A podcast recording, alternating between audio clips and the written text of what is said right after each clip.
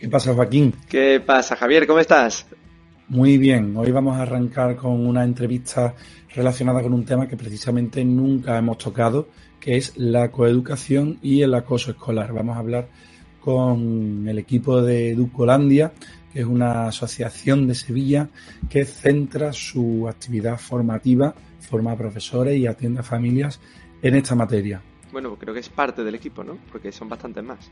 Es parte del equipo. Vamos a entrevistar a Laura González y a Carmen Salinas. Vamos a hablar sobre lo que te comentaba. Vamos a, intentar definir qué es una situación de acoso escolar, eh, qué se puede hacer para erradicar este para erradicar este tipo de situaciones y vamos a hablar también sobre coeducación, cómo debemos em, abarcar esta, esta temática desde el ámbito de la enseñanza.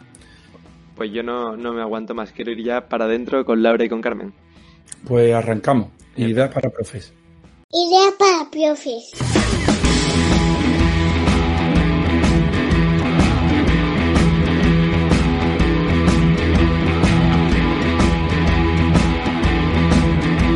Ahora también en podcast. Ideas para profes. Suscríbete. Bueno, bienvenidas. Muchísimas gracias por participar en esta entrevista. Estamos con Laura González, que estudió bueno, educación especial, es también maestra de infantil y se ha especializado en educación integral. Ha trabajado además con niños autistas, bueno, tiene muchísima experiencia en el ámbito educativo y mm, vamos a hablar precisamente hoy sobre una de sus especialidades que es bullying, coeducación y educación integral. Imparte cursos, talleres, formadora también como yo. Y tenemos también con nosotros a Carmen Salinas, que es psicóloga sanitaria, terapeuta familiar, eh, formadora también ocupacional y aporta a Educolandia, que son los dos equipos de, de Educolandia, aporta esa intervención con la familia para los niños que necesiten esa atención psicológica. Muchísimas gracias por estar aquí con nosotros. Gracias a ti. Bienvenida Carmen y bienvenida Laura. Hablando con David Bueno, nos comentaba que la, educación, al menos en la parte referente a la educación infantil y a los primeros ciclos de educación primaria, el proceso de enseñanza-aprendizaje debe estar basado en una educación integradora, en una, educación integral. Él nos hablaba a partir de, de educar desde la danza, la música, la psicomotricidad, aprendizaje que, en definitiva, pues potencia la, las funciones ejecutivas que permiten a, a, los alumnos adaptarse eficazmente a, a, su entorno y gestionar sus sentimientos, sus preocupaciones y superar, como es lógico, los obstáculos que vayan encontrando en su día a día. Sin embargo, nos gustaría conocer vuestro punto de vista. Eh, Laura, la pregunta es para ti. ¿Qué es sí. la educación integral? Bueno, la educación integral, eh, porque esto que hablaba David Bueno es más transversalidad, ¿no? Que, que nosotros utilizamos eh, cualquier materia, cualquier interés del niño para enseñarle un conocimiento. Eh, sin embargo, eh, la educación integral es otra cosa diferente. Está basada en el, el conocimiento de uno mismo. Nosotros nos preocupamos mucho por si el niño sabe cómo se relaciona con el entorno y sabe conocerse, sabe cómo se siente, sabe intuir en qué posición se coloca, eh, es un poquito más profunda en la que en el se llama integral porque se basa en el conocimiento del individuo in, el completo, ¿no? Globalmente. No solamente se conoce emocionalmente, sino conoce cualquier parte de, de, sí mismo y de cómo se relaciona con los demás. Entonces, bueno, la educación integral os explico un poco cómo lo hacemos y para que, porque bueno, os cuento esto que parece o muy difícil o parece como educación emocional. Eh, podríamos pensar en una de las dos cosas. Acabas de, de escribir la educación emocional. Bueno, la educación emocional para mí, tal como la he trabajado y estudiado y como la llevo yo a cabo en las aulas, eh, se me queda corta en el sentido de que se basa más en cómo me estoy sintiendo yo, conozco un poco cómo se está sintiendo mi compañero y ahora hay eh, eh, estudio un poco la relación que tengo tanto conmigo como con mi compañero y ahí me quedo. Sin embargo, la educación integral va un paso más a la profundidad de ¿Cómo me estoy sintiendo yo? Vale, uso educación emocional. ¿Cómo se está sintiendo mi compañero? Vale. Y ahora os hago saltar. Ahora juego para que eh, se den situaciones que no se están dando a lo mejor en ese momento y que tú aprendas de cómo realmente te estás comportando, cómo eh, serían como ejemplos de cómo te comportas en esas situaciones. Entonces yo lo que hago es que te hago saltar, hago que eso, y la mejor forma que tengo de explicarlo es haciendo jugar. Por ejemplo, yo tengo un juego que es contar del 1 al 10. Entonces los niños cuentan del 1 al 10 correlativamente y no pueden decir dos el mismo número. Cuando empiezan a contar del 1 al 10, los niños intentan todos decir las cosas a la vez. Entonces, ¿qué hace la educación integral? Pues dice, venga, vamos a jugar. Os vais a dar cuenta de qué es lo que soléis hacer, cómo os relacionáis. Y esto no te lo explica explicándotelo, diciéndote, pues, cuando habláis, ¿no? Es lo que hacíamos antes, decíamos, es que hablamos todos a la vez en un aula, siempre decíamos, es que hablamos todos a la vez. ¿No os dais cuenta? Pues no, yo ni siquiera se lo digo. Les digo, vamos a jugar, vamos a contar del 1 al 10. Entonces contamos del 1 al 10 y se dan cuenta de que todos dicen el 1 a la vez y que todos dicen, si no el 1, el 2, pero nos quedamos en el 1 al 2 y nos quedamos en el 2. Se trata de esto. Se trata de, ellos se dan cuenta, o sea, cae, ¿no? Por su propio peso pues se dan cuenta directamente de que es que están haciéndolo mal, que es que ellos mismos no se están escuchando. Y partimos de ahí y ahora empezamos a jugar y lo intentamos, lo intentamos, lo intentamos. Siempre no hay fracaso en la educación integral. Eh, entonces lo que pasa es que ellos mismos se dan cuenta, jugamos eh, y ahora ellos, la, la monitora que está llevando la formación les va dando como guías para que no fracasen a ver, no nos deberíamos de callar, vamos a intentar no hablar todos a la vez, vamos a intentar escucharnos, eh, viramos a los ojos a los compañeros porque cuando vamos a hablar normalmente abrimos más los ojos y así consiguen el objetivo que es contar el 1 al 10.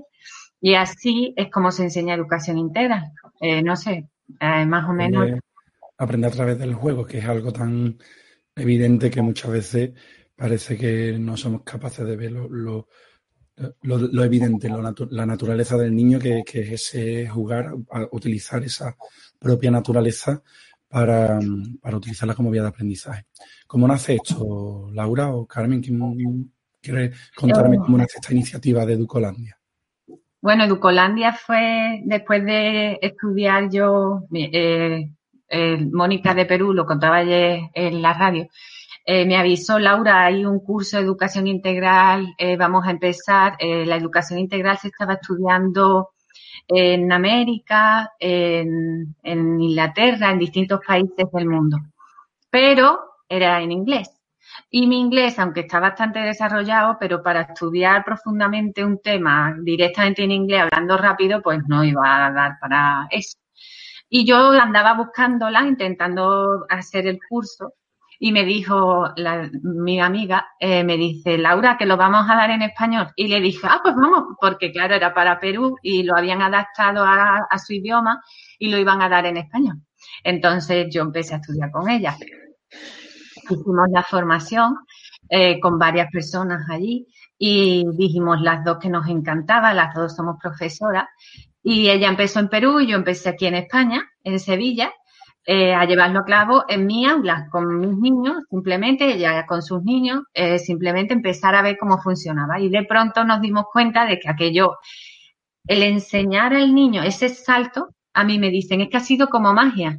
Y yo les digo, claro, es que es como un salto en el que tú no lo estabas comprendiendo, no estabas ofuscado, como pasa como igual que ese salto mismo que dan cuando comprenden en el estado de ánimo que están.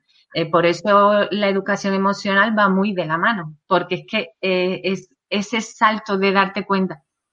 Pero estos son hábitos. Nosotros lo que cambiamos son hábitos. Entonces, bueno, pues empezamos así. Y eh, primero así, después empezamos a llevarlo a los padres, después empezamos a formar a profesores en Perú, eh, después, así, hemos ido avanzando, avanzando, avanzando. Después empezamos a crear los programas juntas, Bullying Tech, nuestro programa de, de bullying lo creamos juntos, eh, el grupo de, de allí de Latinoamérica y conmigo por las noches. Eh, después creamos La Verdadera Magia, que es un programa de coeducación. Pues todo ha sido avanzar, avanzar, andar, andar y así hasta ahora, que tenemos un montón de programas, tanto de educación emocional como coeducación y bullying. Pues precisamente por ahí va la siguiente pregunta, porque para quien no lo sepa, para los seguidores de YouTube o nuestros oyentes de, podcast, Educolandia, educolandia.es, ¿verdad? Sí, punto es. pues Educolandia trata mucho el tema de la educación, pero de, se centra precisamente en la coeducación.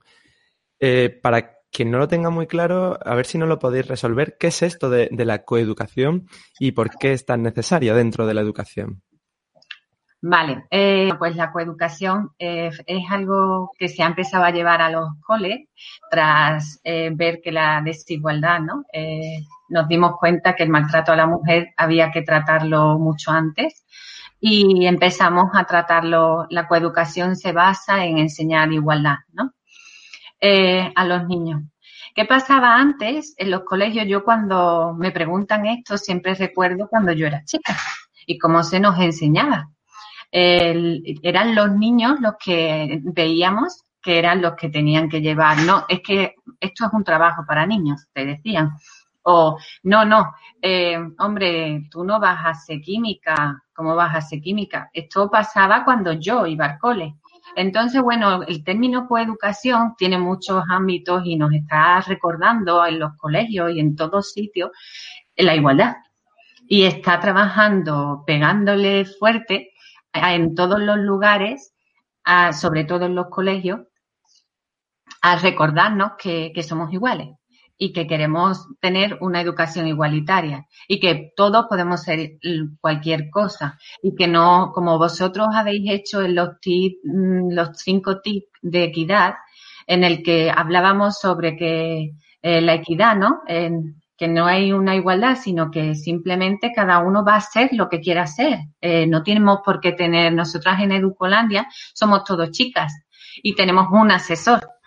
Y decíamos, bueno, vamos a, buscamos un diseñador para ver que hubiese igualdad. Y ahora eh, teníamos, y ahora llega otra chica y nos juntamos con que somos cinco. Y decimos, bueno, no hay igualdad y equidad porque realmente es lo que necesitamos. Pues en este caso es lo que les estamos enseñando a los niños con coeducación.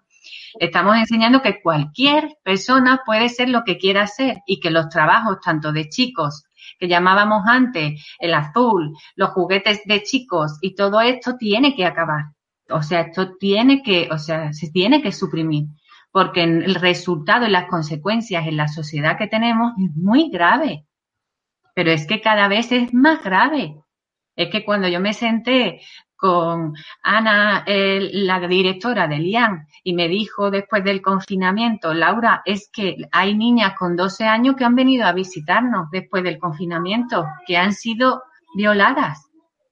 Y yo le decía, bueno, pues mi trabajo no va a parar. Yo voy a seguir enseñando en los colegios que somos iguales, que no puede ser, que no nos podemos sentir que las chicas se tienen que empoderar, pero es que no es que se tengan que empoderar, es que tienen que encontrar su lugar.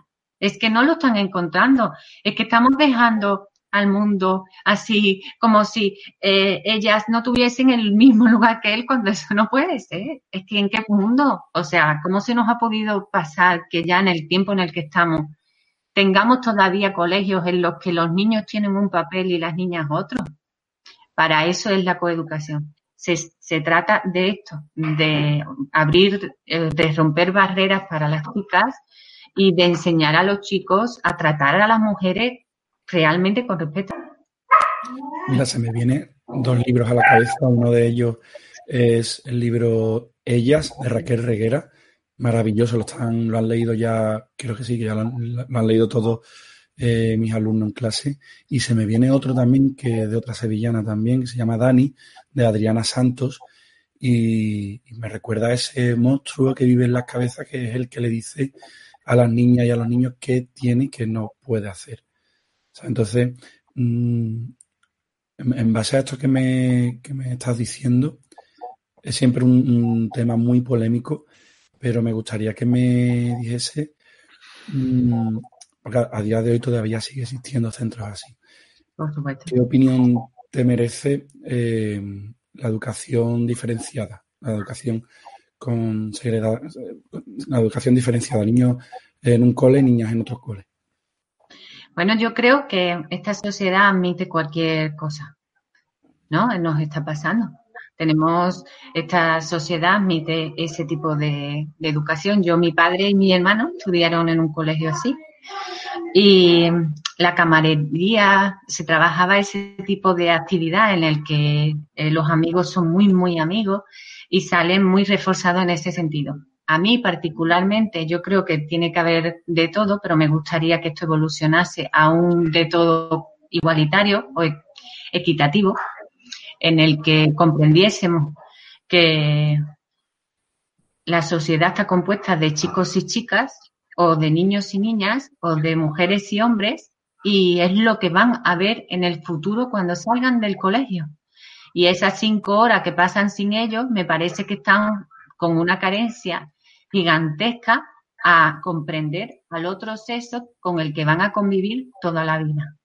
Pero dentro de esto, yo admito, y no soy política, eh, que comprendo que se les dé esa oportunidad, pero siempre comprendiendo y entendiendo que en esos colegios tiene que haber educación para la igualdad como en todos los colegios, tiene que haber coeducación. Y espero, espero que lo hagan y que realmente se le enseñe al niño a respetar y a cuidar al otro sexo que no está representado en ese colegio. Desde luego es un tema complicado y hay que, hay que tratarlo porque es lo que está diciendo, ¿no? Tenemos que educar para la igualdad, para la equidad y comprender que la diferencia, como nos decía Melero, es siempre un valor añadido y no otra cosa. Eh, Carmen, Sí. Para nuestros oyentes, porque los que nos estén viendo en YouTube saben que estás ahí, pero hace ya rato que, no, nos dirigimos a ti, lo mismo se piensan que te has ido o algo. No, yo la parte de la educación la dejo al especialista. Yo me centro más en la psicología. Pues, porque mm, es mi terreno. Pues creo que lo mismo esta pregunta nos la podría responder perfectamente, porque queremos cambiar un poco el tercio, aunque no demasiado, y aprovechando que sois expertas en, el campo de, del bullying, a Javier y a mí nos gustaría saber qué características tiene una situación de, acoso escolar. ¿Cómo, ¿Cómo, se desarrolla una situación de acoso escolar y, qué perfiles se dan en una situación así? Bueno, el hablar de perfiles es un poco complicado en el sentido de Mm, estigmatizar quizás al niño gamberro, al niño que viene de una, de una clase mm, un poquito mm, reducida, ¿no? O sea, más baja. Pero la realidad es que el bullying lo aplican tanto, lo pueden hacer tanto niños de clase baja como niños de clase alta. Y eso hay que tenerlo muy claro por muy buenos padres que intentemos ser, a veces el hecho es que se nos escapa eh, porque no siempre podemos estar con nuestros hijos, no siempre estamos delante, no siempre vemos lo que están viendo y no siempre sabemos con quién se están juntando. Y no hay un perfil concreto de niño que tú digas, este es acosador. No, son sus acciones. El niño de por sí no nace siendo un acosador, ni nace en, una familia que hace acosadores. Puede que haya familias que fomenten por su forma de educar, porque son personas a lo mejor muy rígidas, muy dictadoras, y eso fomenta que el niño trate a sus iguales igual que le trata a su padre a él o su madre. Pero no siempre es así muchas veces te sorprende y dices, bueno, ¿cómo si en mi casa eso no se ve? ¿Cómo es posible que, mi hijo esté haciendo esto? ¿Entiendes? Entonces es complicado. No hay un perfil concreto. Yo creo que hay que observar, hay que estar muy pendiente de nuestros hijos y de nuestros alumnos y ver si hay algo que, que nos llame la atención. Normalmente buscan un huequecito donde colarse y donde hacerse eh, mm, mayores, donde hacerse fuertes.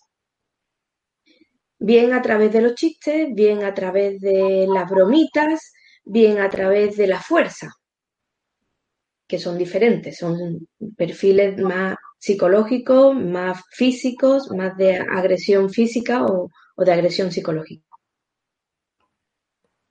Y, Ese niño que, busca... Sí, dime. Sí, eh, perdón, Carmen, haciendo mención a, la primera de las preguntas, porque te, he hecho dos, eh, ¿cómo se desarrollaría una situación de esta teniendo en cuenta pues ambos perfiles que nos comentas? ¿Cómo se desarrollaría? Ah, no entiendo bien la pregunta. Es que no sé.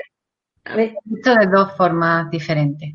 Hay unas que son eh, directamente es por inquina, un niño que me molesta, pero porque siente molestia, a eso se refiere. Es el niño mismo eh, por, por sus capacidades y sus cualidades internas, emocionales, le molesta el otro niño. Por, por cómo es, simplemente por cómo personalmente por cómo es. Entonces eso es inquina, una sensación de inquina, de molestia, de le tengo inquina, o sea, ese niño que dice, es que no lo soporto, señor. Y yo, entonces ya trabajamos otras cosas. Emocionalmente, eh, trabajamos la educación integral y se trabaja de otra forma. Y luego está el que simplemente es el graciosillo, que, le, que se, es graciosillo con toda la clase. Y entonces hay niños que se lo toman más tranquilamente dice, bueno, es gracioso y ya está, tengo un amor propio, me, me, sostiene mi amor propio, me sostiene mi empatía, me está sosteniendo, me sostengo. Pero hay niños que no, que no se sostienen. Entonces, a esos que no se sostienen son los que nos llegan al gabinete psicológico eh, porque realmente eh, no son capaces de tragarse esa sensación constante de burla. Y aquí hay que trabajar ¿verdad, Carmen? Aquí hay que hacer un trabajo. Y creo que precisamente por ahí va la siguiente pregunta que le teníamos, ¿no, Javier? Bueno, te lanzo la siguiente pregunta. vamos, me llama la atención que precisamente un conflicto de, o sea, una incompatibilidad, la afinidad entre dos niños, sea precisamente lo que puede iniciar una situación de bullying, ¿no? De acoso escolar. ¿Qué impacto puede tener a nivel psicológico para un niño o un adolescente, que siempre nos olvidamos de los adolescentes y creo que, es primordial, qué impacto psicológico puede tener que vivan una situación de bullying? El impacto es muy variado, o sea, influye en muchos aspectos de, la personalidad del niño. Y lo peor de todo es que esos, esos daños que se producen en tu personalidad se prolongan en el tiempo. Mm, tú hablas ahora mismo de niños y yo he tenido adultos en mi consulta con problemas porque han recibido acoso y bullying de son personas tímidas, son personas retraídas. Todo esto es que hace que el niño cuando recibe bullying se le daña su autoestima. La autoestima no deja de ser el motor que te mueve. Lo que tú consideras que eres capaz de hacer, te lo dice tu propia autoestima. Tú dices, pues yo soy capaz de, llegar a subir 10 escalones. A lo mejor te quedas en 7, pero lo subes. Si tú crees que no eres capaz de subir 10 escalones y dices, no, yo no, yo eso no, porque a mí me han dicho desde pequeño que yo no, que yo soy inútil, que yo soy tonto, que yo soy feo, que yo soy todas las cosas negativas que te llegan a decir, te las crees porque eres pequeño y te las machacan todo eso te ah. daña, te daña tu imagen. ¿Qué pasa? Que cuando llega un momento en que estás tan dañada, no eres capaz de dañártela tú. Quiero decir, que tú no te pones metas que no puedas conseguir, porque si no las consigues, es como reforzar todo eso malo que han dicho de ti. Con lo cual, al dañar la autoestima, no solamente dañamos a la persona en el momento, sino la dañamos en el futuro. Conseguimos que, son, que esas personas de mayor no sean personas audaces, no sean capaces de enfrentarse a algo más. Siempre se cortan, siempre se quedan un pasito por detrás para no seguir dañándose. Creo que mm, tenemos que tener en cuenta que no solamente son daños psicológicos y daños físicos, sino en el momento, sino que son perdurables en el tiempo, que es muy importante. Carmen, tengo otra pregunta. Muchas veces los niños mm, no verbalizan lo, que le pasa. No, te cuentan que hay un niño que le está molestando frecuentemente. Entonces, eh, para ayudar a esas madres, esos padres, esos profes, a ayudarlos a identificar un caso de acoso, ¿qué indicadores en la conducta de un niño podemos, nos pueden dar la pista de que está viviendo una situación de acoso? Pues mira, hay varias pistas que te pueden decir que un niño está recibiendo acoso. La primera, y creo que es así, la conocemos todos, el bajo rendimiento escolar. Normalmente reducen mucho el, nivel escolar. Eso es algo que lo tenemos fácil y, y, está ahí. Pero también hay otras que no se ven tan fáciles, como puede ser, en casa se pueden volver agresivos porque están enfadados con el mundo. ¿Vale?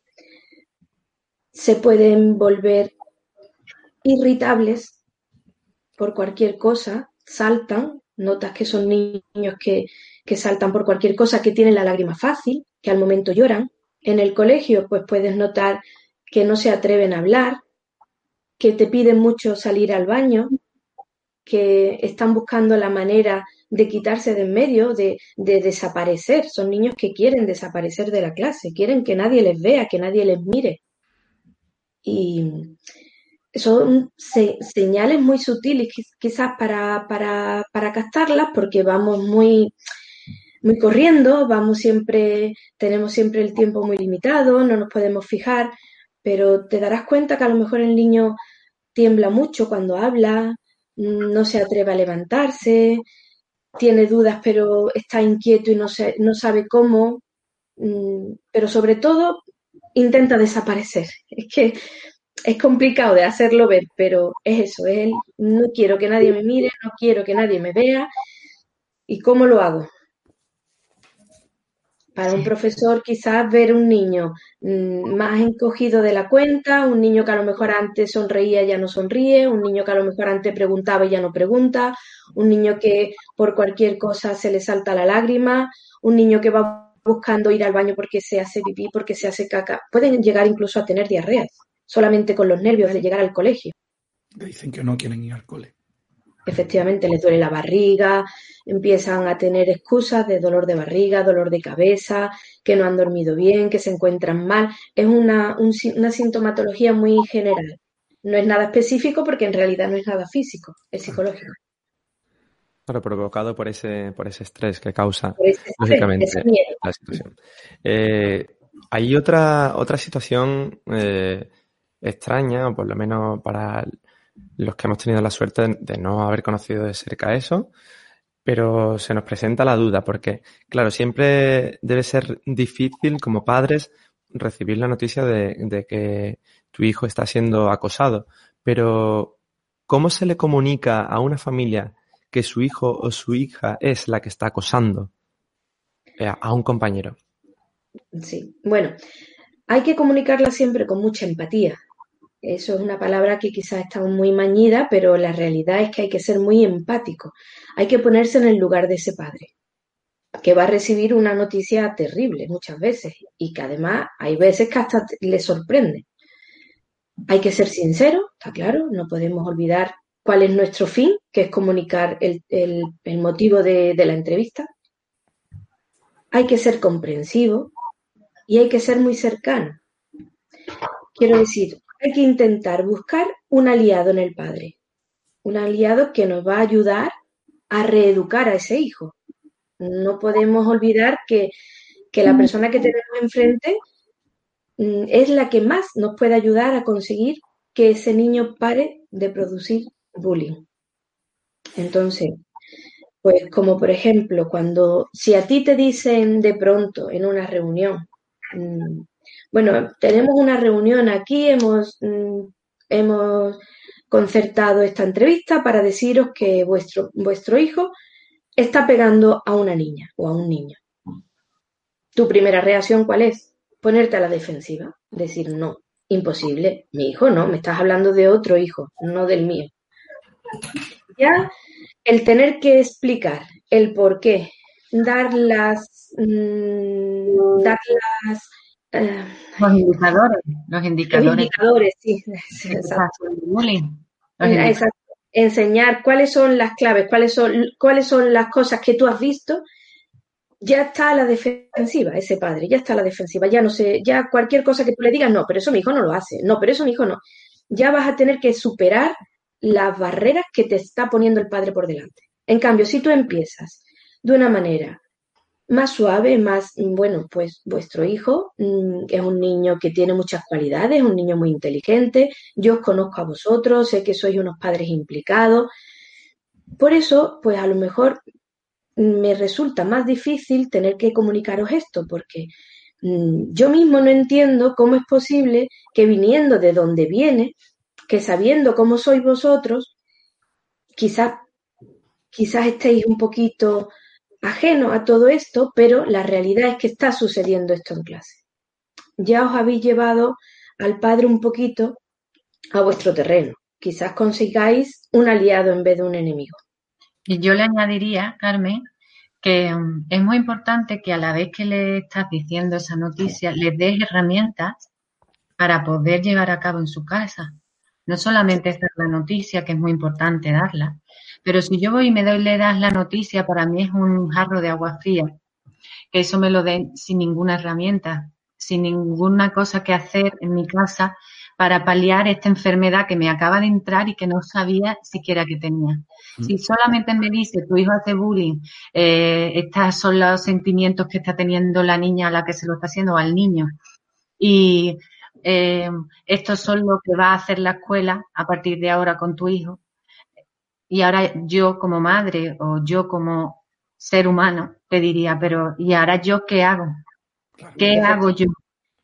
por favor, dime qué hago, porque entonces, por supuesto que dar la noticia es muy importante y cómo se la das y esa empatía que hablaba Carmen, pero por supuesto lo más importante es darle herramientas a esa familia para que el qué hago sea lo, lo más fácil, lo más fácil de llevar. Con actividades nosotros planteamos una serie de juegos que enseñan a la familia a colocarse de nuevo, a sentirse otra vez en seguridad, a que ese niño pueda expresarse, porque, ¿qué es lo que haría una madre antigua que, yo he tenido cuando yo iba al colegio, que iba a un colegio de privación sociocultural, llamó a una profesora, eh, nos, enteramos todo el colegio por la reacción que tuvo la madre, le pegó a la profesora. Le, aquello fue horrible. Y esto es lo que pasa. el salto puede ser horrible o puede ser muy tranquilizador dependiendo de las capacidades que les dé a los padres para reaccionar en este sentido y las herramientas que les des para que esto cambie.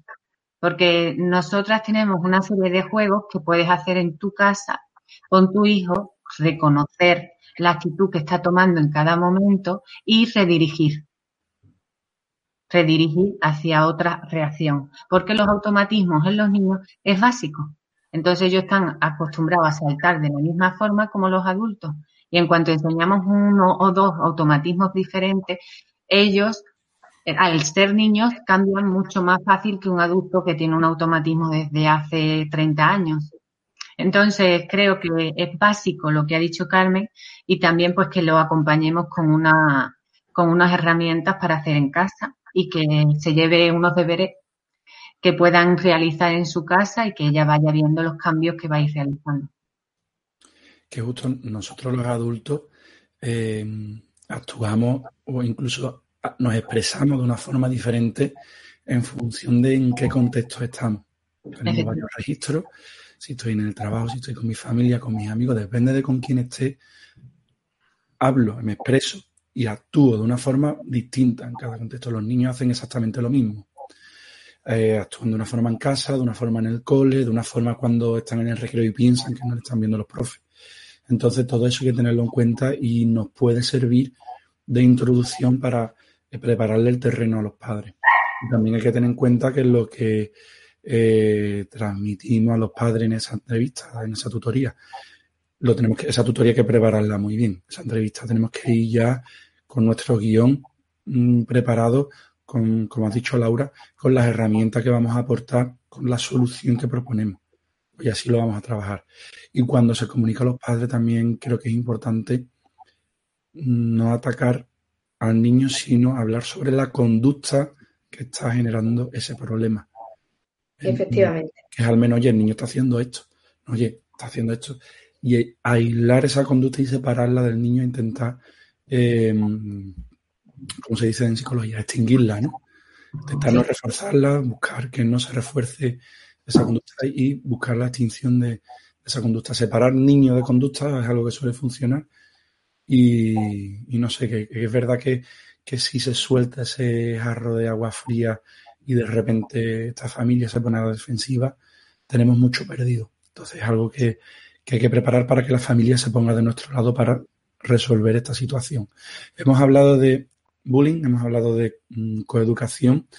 Si unimos un poco estos dos temas, os pregunto, ¿se da el acoso escolar mm, en misma medida tanto en niños como en niñas?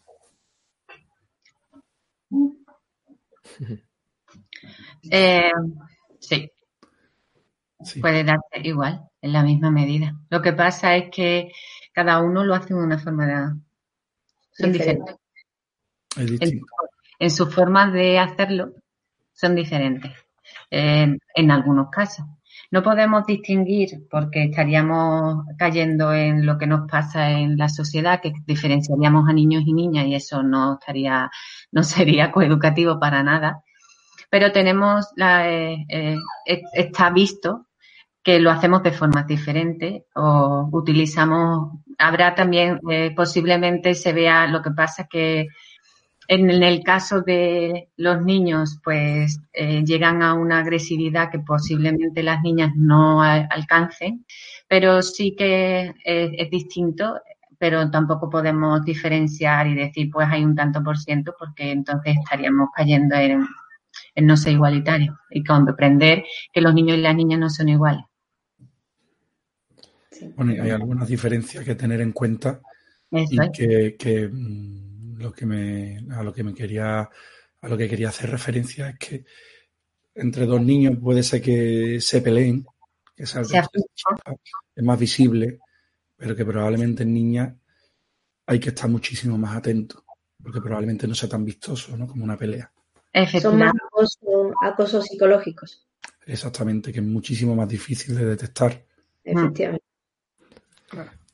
Pero cuando anunciamos, eh, Laura y Carmen, que ibais a venir aquí a, Ideas para Profes, en Instagram nos dejaron una pregunta que creo, en cierto modo, ya la hemos tratado. Aún así, eh, nos gustaría que la contestaseis para, para nuestros seguidores. Nos preguntaban cómo conseguir que el niño acosado cuente a su profe o a cualquier otro docente del cole lo que le está pasando. Confianza plena confianza. El, el cuando te cuentan las cosas es porque eres cercano. Tú te has convertido en la persona cercana, referente. Yo em, he tenido profesores y soy profesora y tengo hijos y, y tienen un profesor. Y depende, y ahora como madre, si el profesor es cercano, el niño va a ser cercano y va a contarle cualquier problema que tenga ya sea de familia, ya sea de que su madre le grita más de la cuenta, ya sea el que sea, tanto con sus colegios, con sus compañeros, con el que sea. Nosotros los profesores tenemos que ser cercanos para los niños, para todos los niños que tenemos en el aula. Yo creo que una cosa tan fácil como preguntar, algunas veces simplemente acercarte y preguntar cuando vemos que un niño está actuando de una manera diferente o le estamos viendo más triste de la cuenta o estamos notando que llega más tarde todos los días o que tiene más asentismo, simplemente acercarnos y preguntar con cariño y con, y con mucho respeto, está claro, pero sobre todo con mucho cariño y mucha cercanía. Oye, Javi, pues mm, no tenemos más preguntas de Instagram, pero sí que tenemos una pregunta que hacemos a todos los invitados, ¿verdad? Sí, hay una pregunta que hacemos a, a, todo, a todas las personas que estamos entrevistando y os la lanzo también. Me gustaría que mm, me, que, bueno, que me comentarais qué sería lo, lo primero que cambiaríais de forma prioritaria, qué sería lo que cambiaríais de la educación. ¿Contestas tú primero y después yo? No, empiezas tú. Es de la educación. A ver, yo creo que primordial, primordial, primordial es el eje. El, realmente eh, yo sacaría todos los pupitres del aula y empezaría de nuevo.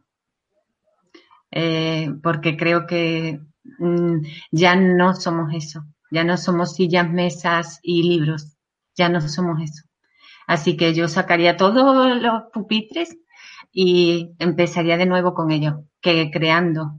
Eh, se sientan los niños y yo en el suelo y empezaría a crear. ¿Qué queremos hacer en el aula? Todos juntos. ¿Y tú, Carmen? Sí, sí, eso está claro. Hay que cambiar el ambiente para cambiar todo. Y, no podemos olvidarnos que, mm, dado que la sociedad de hoy en día, la madre y el padre no puede estar con, con los hijos y que los niños cada vez entran más tempranos en el colegio y que salen cada vez más tarde, por desgracia para ellos, porque yo creo que pasan demasiadas horas en el colegio. Luego cuando llegan a casa no tienen tiempo los padres de estar con esos hijos. Los ponen delante de un televisor, los llevan a clases de inglés, los llevan a clases de... ¿Qué pasa? Que en realidad hemos volcado la responsabilidad de lo que es la educación no solamente de la cultura, sino también de las, de las formas y de los sentimientos y de las emociones, las hemos volcado en los profesores. Y esos profesores les hemos cargado con muchísima responsabilidad. Quizás no están tan preparados como deberían para recibir esa carga, que no es solamente enseñarles a leer y a escribir, sino que hay que enseñarles todo, todo. Hay que enseñarles a amar, hay que enseñarles a, gestionar sus odios, sus peleas, todo, porque nos hemos, los, los, profesores se han convertido, iba a decir nos hemos porque casi me considero ya profesora, pero no lo soy, se han convertido en todo para el niño. Es la única referente, el único referente que tienen en realidad de lo que es cómo comportarse. Y eso es muy importante. Y si además, Carmen, le metemos toda la burocracia a la que estamos sometidos los docentes, nos quedamos sin tiempo para tratar nada de eso. Eh, y yo también me quedo con lo que tú dices, Laura, con dar voz al niño. Eso ya nos suena de, de la Borda, creo que nos lo dejo bastante claro. Tenemos que tener una oreja verde, saber escuchar los problemas de ellos y saber solventarlos y, darles una solución, lógicamente. Eh, Laura, Carmen, un placer haberos tenido hoy con nosotros en Ideas para Profe y la verdad esperamos que hayáis estado a gusto. Súper bien, muchísimas gracias por invitarnos. La verdad que un placer estar con vosotros. Igualmente, ha sido todo un placer y todo un honor compartir estos ratos con vosotros. Muchísimas gracias, Laura y Carmen. Hasta la próxima. Hasta la próxima. Hasta luego. Idea para profes. Javi. Joaquín, ¿qué tal? Entrevista cortita, bueno, cortita, un poco más corta de lo que estamos acostumbrados, pero muy potente, ¿verdad? Una entrevista llena de contenido. Y vamos a resumir esta entrevista en esos tres puntos principales, ese, ese núcleo del mensaje que nos queda de, esta entrevista que estamos haciendo.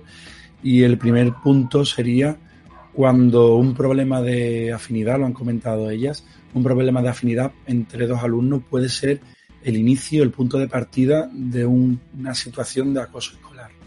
El segundo, el segundo punto sería la importancia de crear una relación de confianza, de apego entre los alumnos y el profesor para que tengan la libertad de contarle, pues oye, lo que les pasa si están viviendo algo desagradable. Y por último, la necesidad de incluir, como siempre, contenido de coeducación. Este tipo de contenido debería estar incluido en, el, en la formación del profesorado y en, y en el plan de estudio de los futuros profes. ¿No, Joaquín? Se me viene, yo cito mucho a Melero, ya sabes que le tengo especial cariño, pero se me viene esa, esa frase que él decía, ¿no? La educación debe preñarse y en este sentido debe preñarse de coeducación, debe preñarse de equidad, debe preñarse de educación emocional y con respecto al apego que tú has hablado entre alumnos y, profesorado, que es muy necesario para que haya esa simbiosis y, puedan contarse las cosas, las cosas que van ocurriendo en, el aula, en el día a día, también tiene que trabajarse eh, la educación emocional con el alumnado y la confianza se debe trabajar también entre el propio alumnado, para que no duden en contarse sus problemas, para que no duden en poner sus cartas sobre la mesa y tratar de, solventar y de dar solución a, sus miedos, a, a, sus inseguridades y, bueno, a fin de cuentas, a, sus necesidades. Javi. Nos vemos en la próxima entrevista, ¿no, Joaquín? Eso es, nos vemos en la próxima entrevista. Pero vamos a recordar las vías de contacto. Si quieres escribirnos a javier.idasParaprofes.com o a joaquín.idasParaprofes.com y también te invito a que te suscribas al canal de YouTube y nos sigas en redes sociales. Y también te recuerdo que estamos en podcast en todas las plataformas, Evox, Spotify, en todas. Así que nos vemos en la siguiente entrevista. Eh, estupendo. Javi, un abrazo. Hasta luego. Hasta luego.